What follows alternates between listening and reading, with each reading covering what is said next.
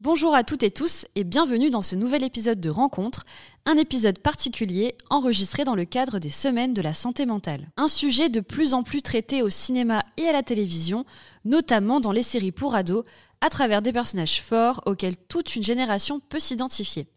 Nous avons le plaisir d'en discuter avec le médecin psychiatre Jean-Victor Blanc, qui va décrypter avec nous trois séries ados très populaires, 13 Reasons Why, Euphoria et Heartstopper. Dans cette deuxième partie, nous allons décrypter le personnage de Rue Bennett dans la série Euphoria. Allo Ciné présente Rencontre. Je suis donc avec le docteur Jean-Victor Blanc, médecin psychiatre à l'APHP, chargé de cours à Sorbonne Université et créateur de Culture Pop et Psy. Euh, Jean-Victor, merci d'être avec nous euh, aujourd'hui dans le cadre des semaines de la santé mentale, euh, sujet qu'on traite aujourd'hui dans ce podcast à travers les séries pour ados, les séries pour ados qui ont souvent de près ou de loin traité le sujet de la santé mentale des jeunes, mais c'est vrai qu'on le ressent de plus en plus avec les séries plus modernes et les séries récentes. Est-ce que les sujets qui en découlent sont traités avec plus de sérieux et plus de maîtrise selon vous? Aujourd'hui, il y a un nombre incroyable de séries qui vont parler de la santé mentale. Ce qui est nouveau, c'est que ces séries sont de meilleure qualité. Il y a un effort qui est fait pour une représentation plus juste des troubles et souvent impliquant des personnes concernées. Donc euh, c'est vrai que c'est un support très intéressant et même une source d'information aujourd'hui pour parler de santé mentale et mieux la comprendre. Comment est-ce que, selon vous, l'écriture des, personnages adolescents qui ont euh, affaire à, à des, troubles de la santé mentale euh, ont évolué Comment cette écriture-là a évolué? Probablement que cette évolution, elle a suivi l'évolution globale des plateformes. C'est vrai qu'aujourd'hui, on a énormément de diversité représentée, notamment dans les séries, et c'est vrai, ça vient beaucoup des États-Unis, et que finalement, euh, euh, que ce soit en termes de représentation de genre, de questions ethniques, la question de la santé mentale a été vraiment prise à bras le corps par beaucoup de séries. Je pense qu'il y a un, un effort de euh, représentativité euh, plus forte qui a été fait avec euh, voilà, un, travail de recherche pour essayer de se décoller un peu des représentations stigmatisantes et des clichés qui étaient très nombreux auparavant.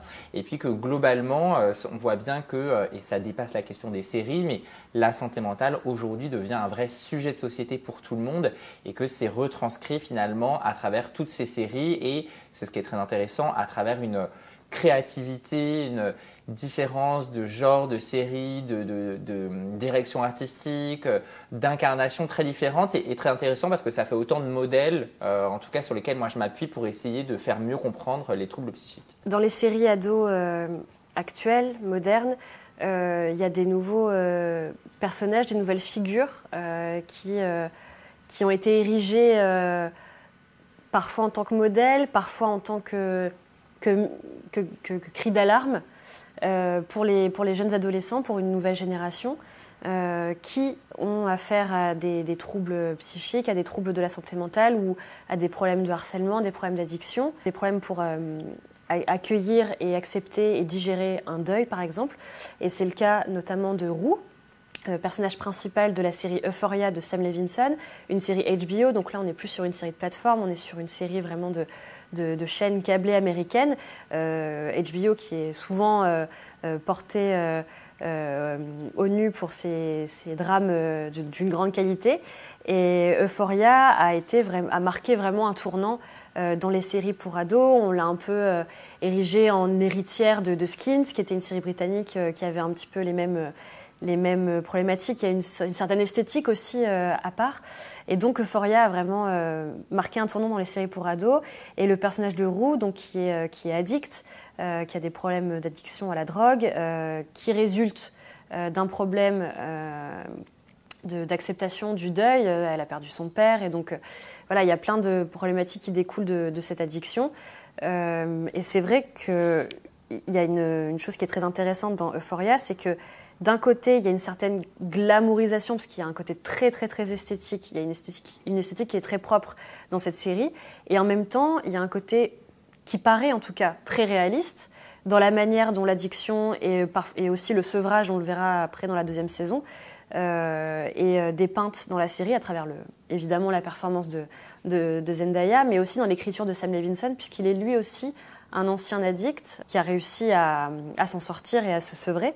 Est-ce que cette impression de réalisme passe forcément par un côté autobiographique dans une œuvre de fiction? Est-ce que la propre expérience de Sam Levinson sert à une représentation plus juste?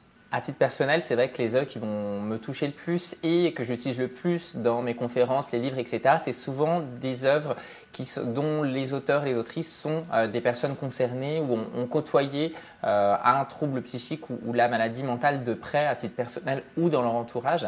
C'est vrai que dans le cas de, la série Euphoria, Sam Levinson a beaucoup parlé euh, de son adolescence compliquée, euh, dans laquelle il y a eu euh, de l'addiction, il y a eu de la dépression, il y a eu des tentatives de suicide.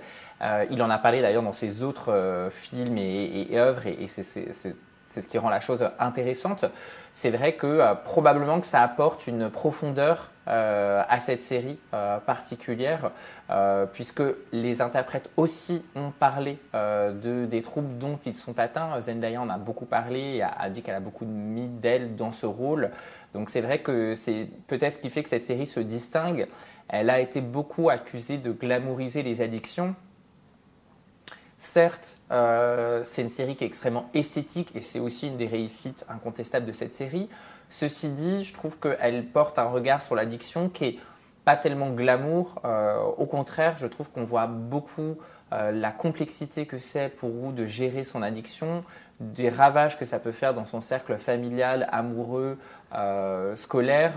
euh, et les conséquences très négatives finalement de la place des produits dans sa vie. Donc là-dessus, évidemment, c'est un, un, regard de spectateur aussi, hein, mais je trouve que la série, en tout cas, il y a un bon support pour parler de la globalité, de la complexité des addictions et on n'est pas uniquement de se dire ah bah les drogues c'est génial et c'est rigolo quoi. Euh, ce côté esthétique se ressent d'autant plus quand il y a des séquences de, soirées, par mm. exemple de fêtes, etc. Et ça, ça a toujours été, hein. mm. que ce soit euh, dans les séries pour ados ou même les films de manière, euh, de manière générale, c'est toujours des scènes qui sont très esthétisées, avec des ralentis, mm. beaucoup de couleurs, et effectivement ce côté très récréatif qui est associé à la drogue et à l'alcool. Mais dans Euphoria, outre ces séquences-là, il y a toutes les séquences aussi où on voit Roux en pleine descente. Euh, en pleine dépression, hmm. euh, ou en tentative de, hmm. sevrage. Et effectivement, il n'y a absolument rien d'esthétique dans ces scènes-là. J'ai une scène très précise en tête, c'est celle où elle essaie d'ouvrir un petit bonbon qui est posé sur la table. Elle a de la morve qui dégouline, elle a les cheveux attachés. On sent que c'est une épreuve insurmontable d'ouvrir ce paquet de bonbons. Hmm. Enfin, d'ouvrir l'emballage de, ce petit bonbon. Et euh, il y a aussi toute cette partie où elle va euh, aux addicts anonymes hmm. euh, avec un parrain qui la suit, qui essaie de l'aider. Donc toutes ces parties-là hmm. font le contre-pied de, l'esthétisation, de vraiment des séquences de prise de drogue ou de soirée, etc. donc la partie un peu autobiographique de Sam Levinson permet de trouver peut-être un équilibre dans la représentation de, l'addiction, de la dépression et du deuil à travers le personnage de, Roux. Euh, c'est vrai que c'est des séquences qu'on voit assez rarement finalement, la partie de l'après. Hmm. On voit l'avant, on voit le pendant, qui est effectivement très mis en avant, mais l'après, la descente, le sevrage, c'est des séquences qu'on voit moins. Est-ce que c'est aussi important d'éduquer et d'avoir une certaine pédagogie sur cet après qu'on cache finalement, euh, la partie vraiment immergée de l'iceberg qui fait moins rêver? La série, elle est intéressante puisque à la fois on comprend mieux, je trouve, ce que peut être l'addiction, la place que ça peut prendre dans la vie de quelqu'un. On voit effectivement euh, les différentes séquences, euh, notamment jusqu'au rétablissement, euh, et on voit bien que c'est pas simple de se sortir d'une addiction. Et, là-dessus, je trouve que c'est riche d'enseignements et un, bon support pour justement en parler, essayer de mieux comprendre ce que peut ressentir une personne en situation d'addiction. Et à ce titre-là, cette série est extrêmement euh, inventive, je trouve, et euh, euh, reste une référence lorsqu'on parle du sujet. Ce qui est intéressant, c'est que le personnage de Roux, il se résume pas uniquement à ses addictions. Or, c'est souvent un stéréotype qu'on voit lorsqu'on parle de personnes concernées et lorsqu'il y a des personnages qui ont un trouble psychique dans les films et séries, ne sont que ça.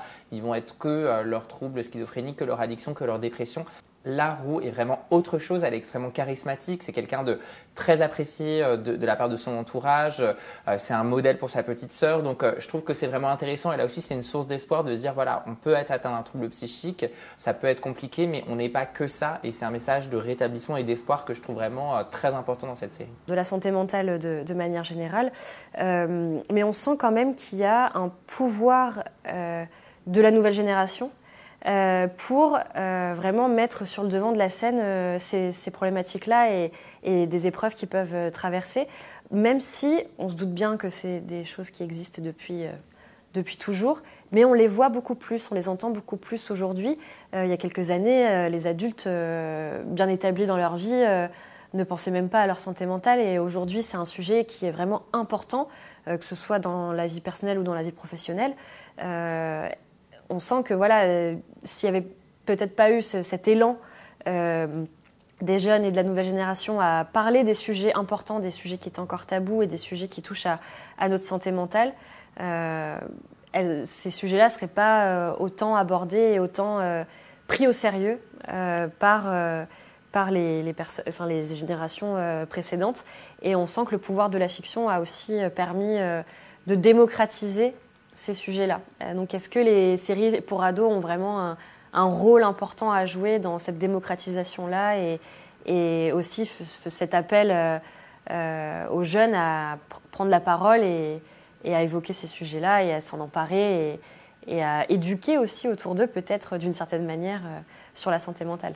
Les séries euh, sur les ados, parce que je trouve qu'on peut parler de, séries au-delà de pour des ados, puisque euh, une série comme Euphoria, euh, elle parle de l'adolescence, mais elle s'adresse clairement à un public beaucoup plus large, et dans une, moindre mesure, les, deux autres séries, Outstopper ou, ou Certain Reason Why également, c'est vrai qu'elles elle marquent vraiment une rupture générationnelle, puisque à la fois on n'a jamais autant parlé de santé mentale dans ces séries, qui s'adresse avant tout et qui représente une génération concernée par ces troubles sans euh, dramatiser et c'est pas des artifices avec juste des euh, stéréotypes où il y a un personnage qui va jouer euh, le serial killer qui est méchant et qui a plein de problèmes dans sa vie et, et le reste tout le monde va bien. C'est vrai que si on compare avec des séries de deux ou trois générations sur l'adolescence bon à Beverly Hills par exemple c'est d'autres types de stéréotypes. Il n'y a pas grand chose d'intéressant à dire sur la santé mentale. On voit vraiment l'avancée qu'il y a eu. Ce qui est intéressant c'est qu'aujourd'hui et ça marque cet effet générationnel, les interprètes, mais aussi les producteurs de ces séries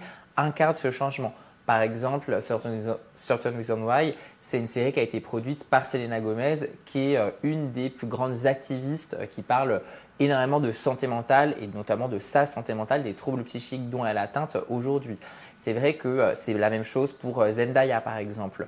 Euh, donc il y a vraiment cet effet, je trouve que ça maximise un peu la portée de ses œuvres puisque on voit que ça devient des sujets de société et notamment pour les personnes qui jouent donc, qui interprètent, qui appartiennent à cette génération qui est beaucoup plus à l'aise avec le sujet de la santé mentale.